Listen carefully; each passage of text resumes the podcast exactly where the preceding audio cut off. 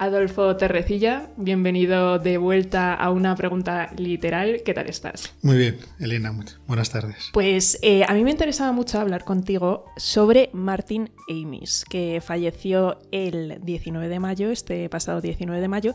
Y entonces yo te quería preguntar quién era Martin Amis, qué le caracterizaba, qué obras destacarías, que nos cuentes un poquito. Muy bien, pues eh, estamos ante uno de los escritores más importantes, pienso yo, de la, del último tercio del siglo XX de la literatura europea y podríamos decir también de la literatura mundial. Ha sido un escritor que ha sabido reflejar muy bien en sus obras un momento de cambio, un momento convulso, un momento distinto, y sobre todo a partir de la revolución del 68, ¿qué pasa con la sociedad? La sociedad se ha quedado hecha añicos y Martin Amis tiene la habilidad de saber contar, retratar ese mundo que está de alguna manera desquiciado, un mundo que no sabe por dónde tirar, un mundo donde la escala de valores que venía antes, sobre todo a lo largo de todo lo que es la Guerra Fría y después de la Segunda Guerra Mundial, pues, pues que, por cierto su padre se había encargado de novelar, porque el padre también era escritor, de una generación muy importante, que, es el mm. Pues Martin Amis lo que, lo que hace es intentar captar ese momento de caos, ese momento de, podríamos decir, de desesperación, de desolación. Es un escritor que bucea mucho en lo que son las sombras, en lo que es el lado oscuro, podríamos decir, pero la habilidad que tiene este personaje, este autor, es que no lo hace esto de una manera grave, podríamos decir, de una manera eh, seria, sino que mete muchísimo sarcasmo, muchísima ironía, es muy crítico, es una persona muy ácida y hay que reconocer que aunque muchas de las cosas que escribe te dejan bastante patado, ¿no? En muchas situaciones, el personajes, las cosas que cuenta, eh, dices, joder, es que está dándolo en el clavo. la manera que tiene de retratar esa sociedad que está buscando su sitio, pero que está absolutamente descolocada, eh, el tío tiene una habilidad para buscar, para meter ahí los dedos, para buscar personajes eh, que representan muy bien ese momento de desquiciamiento y eso lo hace en muchísimas novelas. Creo de todas maneras, que quizás sus novelas más importantes sean las primeras que escribió, ¿no? A hmm. partir, sobre todo de los años. Bueno, la primera es el libro de Raquel, de año 73, pero luego, a partir de ese momento, pues tiene otras novelas como Puede ser Dinero, del año 84, Campo de Londres, destacaría especialmente La Fecha del Tiempo, La Información y Tren Nocturno. Creo que estas novelas de la primera etapa son las que mejor representan a través de historias muy variadas y de personajes muy variados, pues refleja muy bien este momento. ¿no? Luego también hay cosas muy interesantes. Ahora se acaba, de, por ejemplo, de estrenar una película basada en una novela de, hmm. de, él, la de Zona de Interés. También me resulta muy interesante los artículos y los ensayos que escribe, porque en ese sentido es demoledor y es Sí, es, que se comenta que es buen crítico cultural. Sí tiene, tiene es, tan sarcástico y tan ácido y tan bruto a veces a la hora de mm. pensar las cosas que la verdad que el tío acierta en muchos de los análisis.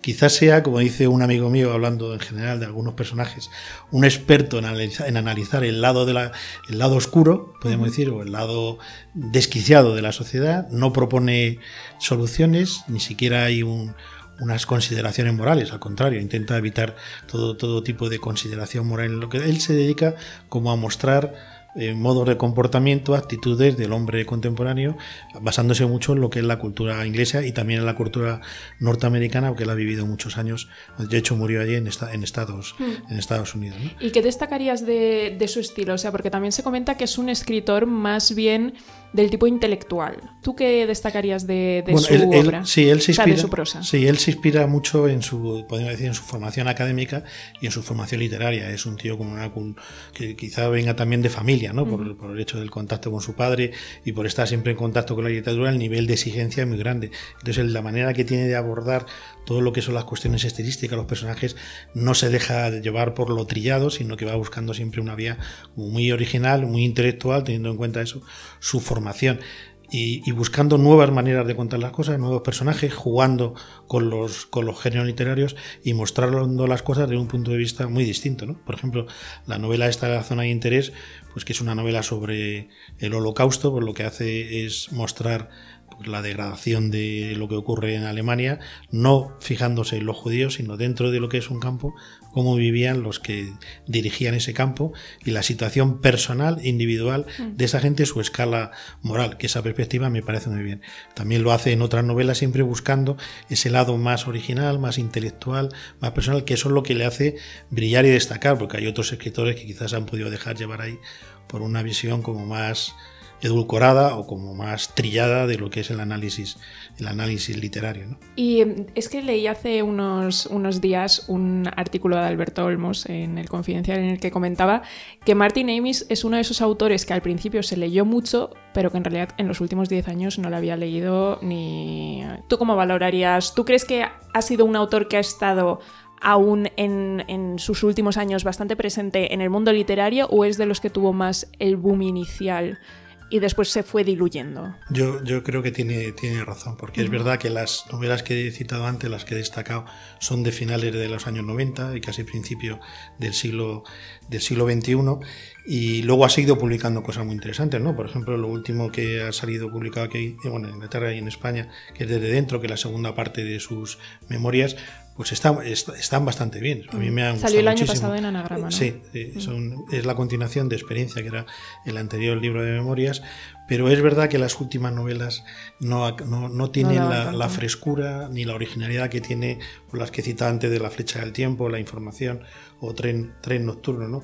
Me parece, por ejemplo, una novela como Lionel Asbo, es una novela demasiado burda le, le faltaba matices. Es una crítica a un poco lo que es la cultura occidental encarnada en un barrio obrero, en un personaje un poco matón, desquiciado, creo que es, una crítica demasiado fácil, ¿no? Y lo mismo le pasa con otras novelas últimas que me parece que no están, por ejemplo, La, viuda embarazada, que no están a la altura de, las anteriores. Quizá porque tenga estas últimas novelas un peso sociológico más grande, ¿no? De, darle como más importancia al costumbrismo, a la sociología, a la sociología, a la realidad, y quizá la literatura queda en un segundo plano, cosa que en las primeras novelas me parece a mí que no es así. Hmm. Entonces, si hubiese que escoger una novela para leer de Martin Amis, una que tú digas, bueno, yo empezaría por esta o esto es una buena elección para tener en la biblioteca mental, ¿cuál sería? Bueno, voy a decir dos. Una, me tiro de la moto con, bueno, eh, con, con un ensayo, biografía,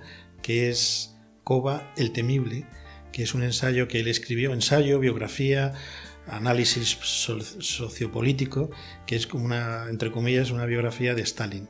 Tiene su interés porque su padre empezó siendo un comunista muy acérrimo y luego ya se diluyó el comunismo y él no acaba de entender de que haya gente que, que no consienta que se ridiculice o se ría uno de todo lo que es la, los muertos del nazismo y luego eh, que la gente, sin embargo, sí se ría de los muertos que hubo en, en, los países comunistas. ¿no? Entonces me parece un, un, análisis de los totalitarismos muy interesante, muy original y muy certero. Esto como medio ensayo, medio biografía, medio novela, medio lo que sea, ¿no? porque la verdad que no tiene un género literario muy definido. Y como novela, pues yo apuntaría quizás a la información, que es una novela en la que los protagonistas son dos escritores y es el enfrentamiento larvado que hay entre ellos y lo que hace es mostrar sobre todo la degradación y la decadencia de uno de los personajes. Me parece una novela está también está muy interesante, quizá por probar algo y, yéndonos a épocas como más de las primeras, que me parece que donde está el mejor Martin Amis. Pues Adolfo Torrecilla, muchísimas gracias por pasarte por aquí, por pasarte por una pregunta literal. Hasta la próxima. Hasta la próxima, Lina, aquí estamos.